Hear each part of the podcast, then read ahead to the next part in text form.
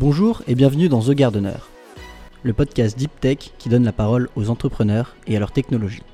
Je suis Alexis Besdeberg, analyste chez Carotte Capital, fonds d'investissement early stage dans l'innovation.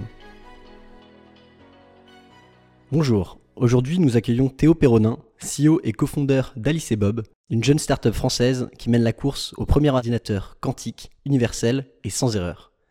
Bonjour Théo, merci beaucoup d'avoir accepté notre invitation. Bonjour Alexis. Est-ce que pour commencer, tu pourrais nous parler de ton parcours? Oui. Moi, j'ai une formation d'ingénieur initialement, donc j'ai fait une école d'ingénieur généraliste avec une euh, spécialisation en physique, puis ensuite en physique quantique, avec mon master 2 euh, à l'école normale supérieure. C'est là d'ailleurs que j'ai rencontré mon, associé, Raphaël Lescan. Et ensuite, j'ai poursuivi euh, par une, thèse expérimentale dans le groupe de Benjamin Huard à l'ENS de Lyon sur les circuits supraconducteurs euh, quantiques. Et à l'issue de cette thèse, euh, avec mon, mon, maintenant associé Raphaël, on, on s'est dit que c'était absurde de, de, voir cette super technologie et ce, ce, cet écosystème euh, scientifique unique en France, et donc on, qui, qui, ne montait pas de, de start-up, qui n'allait pas au bout de l'idée de ce qu'ils étaient en train de développer. Et donc on s'est dit, euh, avec mon associé, qu'on allait tenter l'aventure entrepreneuriale pour la course à l'ordinateur quantique. Et me voici aujourd'hui. D'accord.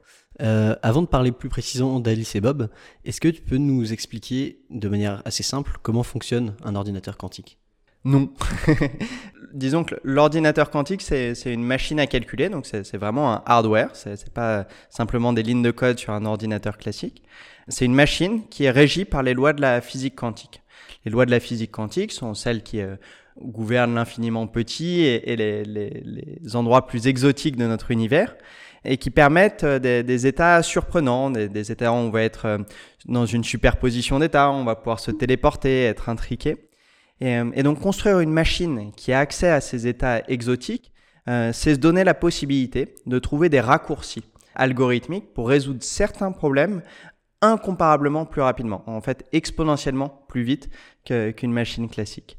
Donc aujourd'hui, on est au, stade des premiers prototypes d'ordinateurs quantiques et il y a encore plusieurs technologies en lice. Les, deux principales sont euh, les, ions piégés, donc des, atomes qui sont manipulés individuellement, ou dans notre cas, et, comme un certain nombre de, GAFA, les circuits supraconducteurs qui sont des, des puces euh, micro-ondes, comme, comme celles des télécoms, qui fonctionnent à très basse température. D'accord. Et donc la différence de fonctionnement entre un ordinateur quantique et un ordinateur classique, où est-ce qu'il se base? Où est-ce qu'on va gagner cette puissance? C'est vraiment dans, les, dans, la physique qui, est, régit la, façon de manipuler l'information.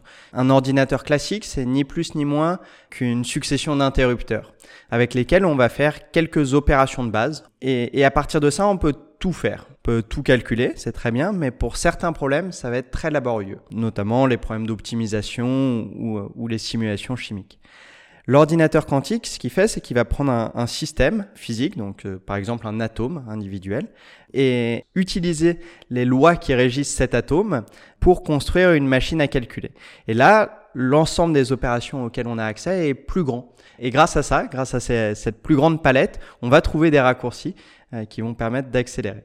Donc je, je, tourne un petit peu autour de la question, mais c'est pour pour pas noyer les, les auditeurs dans les mathématiques ce que je voyais du coup euh, aussi, c'est que du coup, il y a le bit et le qubit. -hmm. Le qubit, pour simplifier, c'est une superposition d'états, alors que le bit, c'est un 1 ou un 0. C'est ça. Donc le, le qubit, c'est le, le, bit quantique, et donc c'est un, un, bit qui, qui peut prendre les valeurs 0 ou 1, mais qui peut aussi prendre n'importe quelle superposition de 0 et de 1.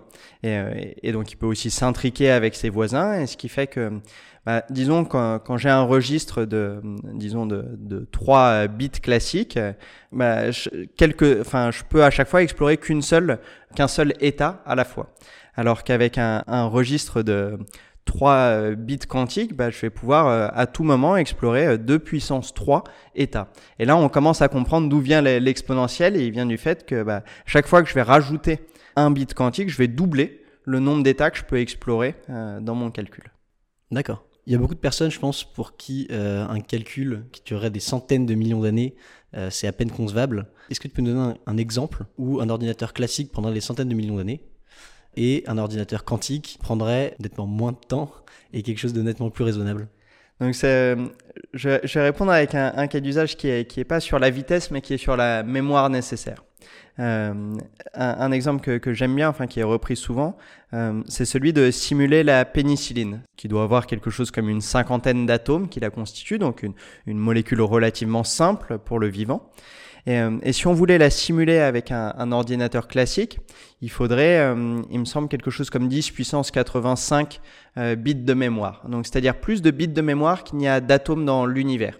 Donc c'est simple, c'est pas qu'on n'est pas assez fort, c'est qu'on n'y arrivera jamais. Euh, c'est simplement pas possible. Euh, alors que si on change les mathématiques à la base, si on prend celle de la physique quantique, le problème devient très simple. Euh, il suffit à ce moment-là de 286 bits quantiques. Donc une machine à 286 bits, euh, ça semble être une machine très élémentaire. Euh, pour autant, on n'y est absolument pas. Un ordinateur quantique à 286 bits idéaux n'existe pas aujourd'hui.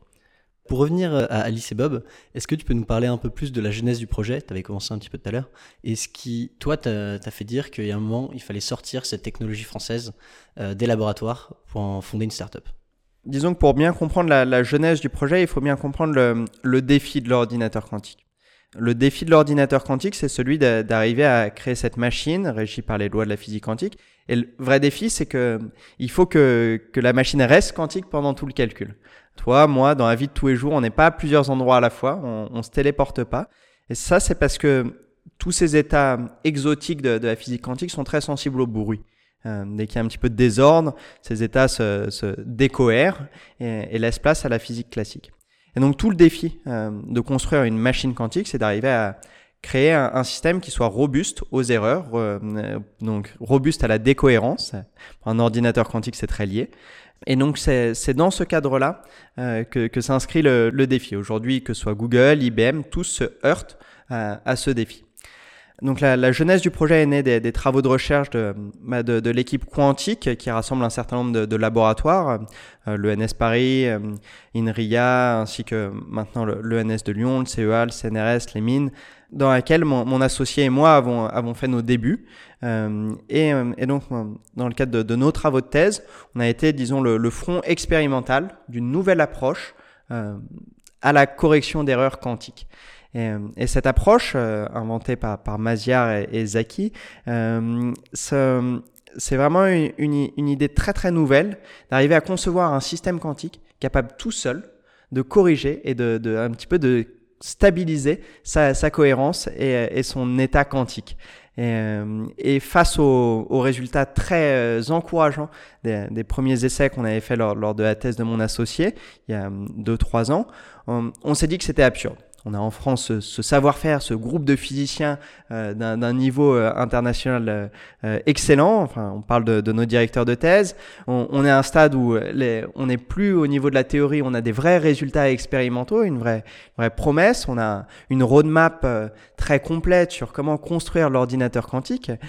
Qu'attend-on Est-ce qu'on attend simplement de livrer la technologie sur un, en, dans un très beau manuscrit euh, pour que d'autres le fassent ou est-ce qu'on va se dire c'est trop absurde, il faut que quelqu'un se lance? Et, euh, et c'est comme ça qu'en février 2019, avec mon associé, on s'est dit, bah, si personne va se mouiller dans, dans l'équipe, nous, on va tenter notre chance. Et, euh, et entre-temps, bah, on, on, a réussi à fédérer, fédérer le, euh, le groupe de chercheurs, les laboratoires, et aujourd'hui, maintenant, à, ajouter des capitaux à l'équation pour, pour se donner vraiment les, les moyens de nos ambitions. Alors, on, a euh, commencé avec un, un, premier tour de table euh, et un premier investissement de, de 3 millions d'euros l'été dernier, ce qui est très bien pour une startup aussi jeune que nous, ce qui reste encore très modeste pour la course à l'ordinateur quantique, mais qui nous permet de d'amorcer cette transition du laboratoire à l'entrepreneuriat. D'accord. C'est quoi les, deux méthodes, celle que vous, allez utiliser et celle qui est plus traditionnelle, on va dire, et sur lesquelles euh, travaille actuellement euh, Google euh, ou encore Amazon? Il y, a, deux écoles. Il y a, celle de, Google et IBM, et il y a la nôtre qui a maintenant choisi Amazon pour euh, se lancer dans la course. Euh, on y reviendra. L'approche de Google et d'IBM, c'était l'approche de, une approche brute force de refaire un petit peu les, les approches du passé de l'ordinateur classique. Donc ils ont choisi le bit quantique le mieux maîtrisé, qu'on sait très bien manipuler depuis une dizaine d'années dans les laboratoires. Et donc ils, ont commencé à les assembler ensemble, faire ces premières puces comme Sycamore, qui a fait pas mal de bruit euh, un certain nombre de mois maintenant euh, chez Google. Mais ils sont heurtés au problème qui était que on espérait que, que ces, ces, puces progressent suffisamment en qualité pour que même si elles ne soient pas tout à fait sans erreur, elles permettent déjà d'adresser des cas d'usage. Ça n'est pas le cas parce que le, le, défi est trop grand et donc il faut mettre de la correction d'erreurs dans le, dans le mix. Alors l'approche qu'ils ont choisie euh, chez Google et IBM, c'est une approche brute force. C'est à dire, bah, on va faire de la correction d'erreurs très simplement, enfin c'est déjà très élégant scientifiquement, et donc ça veut dire répéter l'information. Euh, tout simplement, bah, si, si j'ai plusieurs copies euh, de la même information, il me suffit de vérifier régulièrement que ces copies sont d'accord entre elles pour euh, corriger les erreurs éventuelles qui, qui se produisent. D'accord, donc ça va pondérer en fait la réponse. Ça, c'est, oui, c'est, enfin, c'est, plus fort que ça. C'est, vraiment, on va, on va se servir de ces copies pour faire un vote de majorité et donc vraiment corriger activement, inlassablement les erreurs. Le défi, c'est que euh, bah, il faut suffisamment de copies par rapport au, taux d'erreur euh, qui a lieu. Ce qui fait que euh, à la fin de la journée, avec leur approche, il leur faut 1000 qubits physiques pour, pour corriger un qubit logique, un qubit idéal de, l'informaticien.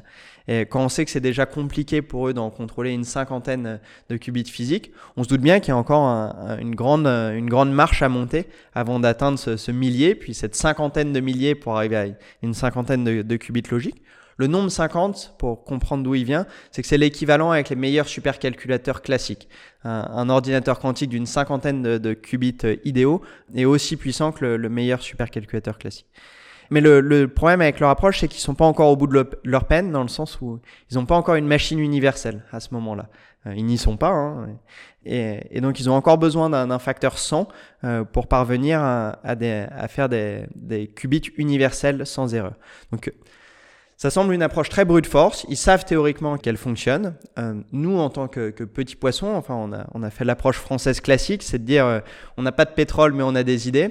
Et, euh, et donc, dans, dans ce cas-là, ça a été de dire bon, on peut pas attaquer le problème de manière brute force. Cherchons à voir si on peut pas, dès la brique élémentaire, dès le qubit physique, intégrer ces questions d'universalité et de correction d'erreur. Et c'est comme ça qu'est arrivé notre bit quantique, le, le qubit de chat, qui euh, par un mécanisme de rétroaction, une, quelque part une boucle d'asservissement, enfin, comme, on trouve partout en ingénierie, euh, va être capable de faire cette stabilisation. Et plus récemment, le dernier GAFA à rentrer dans la course à l'ordinateur quantique euh, s'est dit qu'effectivement, on, tenait un bon bout de, du gâteau, puisqu'ils choisissent aussi de se lancer euh, sur cette technologie des, qubits de chat. Alors justement, leur stratégie, c'est aussi de, de, montrer un peu leurs muscles, avec notamment Google, le Sycamore, qui a montré la suprématie quantique. Euh, qu'est-ce que tu penses, toi, de, cette stratégie-là? Est-ce que c'est justement euh, plus pour euh, dissuader d'autres personnes de se mettre dessus ou c'est quelque chose de justement très encourageant ce qu'ils font? C'est les, deux. scientifiquement, c'est très encourageant. Nous, on est toujours emballé quand il y, a, plus d'acteurs, plus de cerveaux autour de la table pour résoudre des défis. Pour autant, il y a une vraie volonté des GAFA de, paraître plus gros qu'ils ne sont, plus impressionnants, plus inébranlables. On peut aussi penser à Uber et, la stratégie du too big to fail. C'est ça un petit peu l'approche. Euh, ce sont des concurrents qui sont beaucoup moins impressionnants quand on est dans le milieu que quand on est à l'extérieur. C'est-à-dire qu'on on sait très bien quels sont les scientifiques qui ont été recrutés. Euh, sont, sont des équipes de très haut niveau, mais qui sont pas, enfin, qui est, c'est pas 100 000 personnes. Euh, non, non, ça va être des équipes de quelques dizaines de physiciens donc, qui mettent la barre assez haut, mais, mais on n'a pas à rougir euh, de notre niveau euh, scientifique en, France. Et donc là-dessus, on se laisse pas intimider, c'est sûr. Est-ce qu'on va réussir à être capable de tenir la course d'endurance et à convaincre les investisseurs de, de courir avec nous cette longue course? Ça, c'est un autre défi. Et justement, bah, c'est probablement le, le but des GAFA de d'user les, plus jeunes structures pour ensuite les intégrer et, garder leur hégémonie. Aujourd'hui, la technologie de Bob, elle en est où? Donc aujourd'hui, on est, on est, comme je le disais tout à l'heure, à un stade d'être en train de développer notre premier bit quantique universel et sans erreur. Donc on en est à un stade où on a corrigé une partie des erreurs. Maintenant, reste à montrer qu'on est capable de corriger les erreurs qui restent. Contrairement à, Google et IBM, on n'est pas en train d'essayer d'assembler tout de suite plein de qubits ensemble. On assure déjà des, fondations solides, être sûr qu'on maîtrise la, brique élémentaire avant de, monter en échelle. Euh, donc c'est là qu'on est euh, aujourd'hui. Et notre objectif, c'est d'ici 3 à 5 ans de progressivement faire un, un, premier démonstrateur à quelques qubits logiques, puis ensuite de proposer une machine qui réponde vraiment au, cas d'usage industriel. D'accord. Et l'objectif à terme, du coup, euh, le business model, quel est-il? Ah, le, business model de, du quantique, moi c'est un sujet qui, me passionne parce que euh, aujourd'hui c'est un petit peu le Far West. C'est-à-dire qu'on est dans une ruée vers l'or, sans aucun doute. L'intérêt économique est, tel à, terme qu'il va y avoir une situation d'équilibrage euh, entre le pré et le post-quantique dans tous les secteurs, de, la, fintech euh, à, à, la biotech, enfin en passant par, par de l'ingénierie beaucoup plus classique. Et donc, il y a ce gros gâteau à se partager, mais personne a euh, la pièce manquante du puzzle qui est la machine qui, fonctionne. Et donc, le premier à atteindre, à avoir cette machine, bah, va être dans une position très très intéressante, qui est de savoir comment capturer un maximum de la valeur de, cette chaîne. Et, ça, ça va, vraiment dépendre du niveau de la concurrence. Et donc pour nous aujourd'hui, bah, on, ne se ferme aucune option de business model. Notre spécialité, c'est le hardware, sans, sans, aucun doute. Mais la question, c'est de savoir si on va prendre un business model à la ARM, c'est-à-dire vraiment simplement dessiner des puces et faire des, des licences de puces, ou est-ce qu'à l'inverse, on va partir sur un business model euh, très intégré, très fermé, où on, garde les machines pour nous et on développe des médicaments avec. Donc ce, ce spectre, il est, du, il est extrêmement large, et aujourd'hui, on, on regarde comment est-ce qu'on va se positionner dedans. D'accord. Dans ton parcours, entrepreneurial, qu'est-ce qui a été le plus difficile Je pense c'est la diversité des sujets. Euh, c'est vraiment la, vitesse à laquelle dans, une journée on va être amené à, passer d'une question de, lobbying politique à euh, des questions de recrutement, ensuite euh, des, calculs d'Hamiltonien, enfin d'équations, et, à chaque fois la nouveauté. Mon associé et moi sommes euh, assez jeunes et certainement particulièrement débutants en entrepreneuriat. Donc tous ces sujets, on, les attaque euh, avec une, vraie curiosité, mais à chaque fois, euh, il nous faut apprendre. Et donc c'est assez intense comme processus continu d'apprentissage pour rester pertinent et, au niveau, parce que bah, quand même les, enjeux valent le coup. D'accord. Et alors comment tu t'es formé justement à tous ces secteurs très différents et toutes ces activités? Avec, euh, avec Raphaël, on a, on a vraiment une approche euh, très humble. On, on, a pris toutes les formations qu'on pouvait prendre, passant de, de celles proposées par la SAP Pulsalis au podcast du Y Combinator. Aujourd'hui, on est accompagné par le dispositif RISE du CNRS Innovation, euh, l'incubateur Agoranov. Disons qu'on ne s'est pas privé des bonnes fées qui étaient prêts à, nous aider, à monter en compétences, à donner leur regard. Aujourd'hui, nos, investisseurs nous conseillent aussi. Mais, c'est un processus continu. On n'a pas fini d'apprendre. Ce qui est sûr, c'est que pour moi, l'élément le plus clé, ça a été la, culture générale d'entrepreneuriat. C'est-à-dire apprendre, s'intéresser à des histoires d'entreprise, des histoires d'entrepreneurs, comprendre qu'est-ce que c'est qu'une histoire crédible d'une success story et surtout d'une échec story. Parce que souvent, quand, on donne, quand on écoute les conseils, on oublie un petit peu le, le biais des survivants hein, de, de statistiques. Et donc, comprendre ce qui était crédible et ensuite se dire, bah, qu'il fallait se jouer dans la même cour que les autres. Pas se dire on est en France, on a accès à des plus à des capitaux moindres et des choses comme ça. Non, il faut jouer comme euh, comme jouerait n'importe quel autre entrepreneur qui est conscient du potentiel, des risques importants du, projet, qui essaye de, maximiser ses chances. D'accord. Et alors justement au niveau des ressources pour euh, comprendre et, et connaître un peu mieux l'entrepreneuriat, les success stories, les échecs aussi, qu'est-ce que tu conseillerais j'ai pas de j'ai pas de bonne lecture à, à proposer. Euh, pour moi, ça a été de, de lire inlassablement des, des journaux euh, très très variés, de, de TechCrunch à IEEE Spectrum. Enfin, lire, comprendre, à prendre des, des data points dans le temps voir comment est-ce qu'une boîte, je sais pas, comme Magic Clip, il y a 5 ans était au summum de la gloire, qui aujourd'hui est dans une position beaucoup plus délicate, voir les, trajectoires d'entrepreneurs, c'est très stimulant et, c'est ça la, vraie aventure. Et ça permet de garder un petit peu plus la tête froide et pas se laisser euh, embarquer dans des, spéculations sans se rendre compte qu'à un moment donné, on, oui, on peut faire, euh, on peut faire gonfler la bulle de, de la hype, mais si, euh, si on n'est pas capable de délivrer la techno, euh, ça dure qu'un temps. Et, et, donc ça, c'est très stimulant. Mais donc, j'ai pas de, bonne lecture à, proposer. C'est un travail sur la durée, continu de curiosité, je crois. Ok. Tu avais déjà cette fibre entrepreneuriale avant ou en fait tu l'as découverte un peu par hasard? Je crois pas que j'avais la, fibre entrepreneuriale. Ce qui est sûr, c'est que je venais d'un milieu socio-culturel qui n'est pas celui de la recherche. Donc j'avais euh, beaucoup de surprises en, rejoignant le monde de la recherche. Moi, je suis avant tout un physicien, passionné de physique. Et l'entrepreneuriat, pour moi, c'est un levier au service d'un projet technologique. Par contre, ce qui est sûr, c'est qu'aujourd'hui, ce sont des sujets qui m'amusent, qui me stimulent, qui sont, qui sont très, très intéressants et qui, disons que le, biais social, enfin, je viens d'une famille de RH, d'entrepreneurs, d'investisseurs. Donc, forcément, je trouvais ça très curieux de voir, en rejoignant les laboratoires, qu'on dans un laboratoire on ne pouvait pas recruter euh, les profils qu'on voulait, qu'on était très cadré dans un format canonique, euh, doctorant, postdoc, euh, post-CNRS, voir des, des, chercheurs aussi brillants que mon directeur de thèse passer une grande partie de leur temps à chercher des financements plutôt qu'à avoir de la valeur ajoutée scientifique, de se dire que bah, tout ça était un petit peu absurde et pas, au, pas optimal. Donc c'est plus une frustration qui m'emmène vers l'entrepreneuriat. D'accord. Et la prochaine étape, c'est quoi? Est-ce qu'il y a une loi de Moore qui pourrait euh, s'appliquer euh, à l'ordinateur quantique? Bah, du coup, s'il y a une loi de Moore de, l'ordinateur quantique, ça va être une, double exponentielle euh, pour, pour, la puissance de calcul.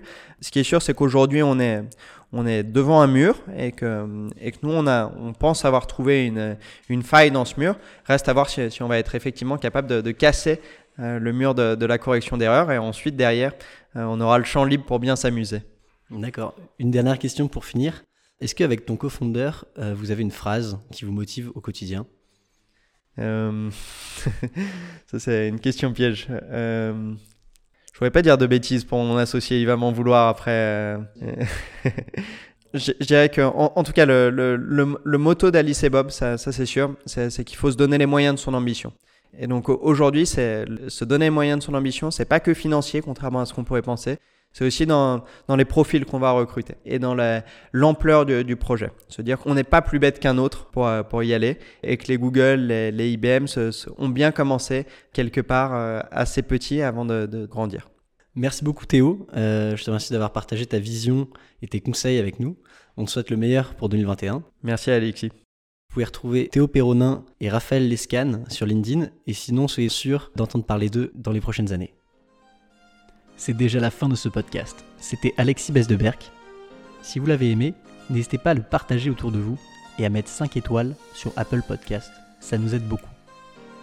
Vous pouvez me faire un retour directement par LinkedIn. Et si vous êtes entrepreneur, vous pouvez aller sur notre site internet carotte.capital ou nous contacter par email à contact alt A bientôt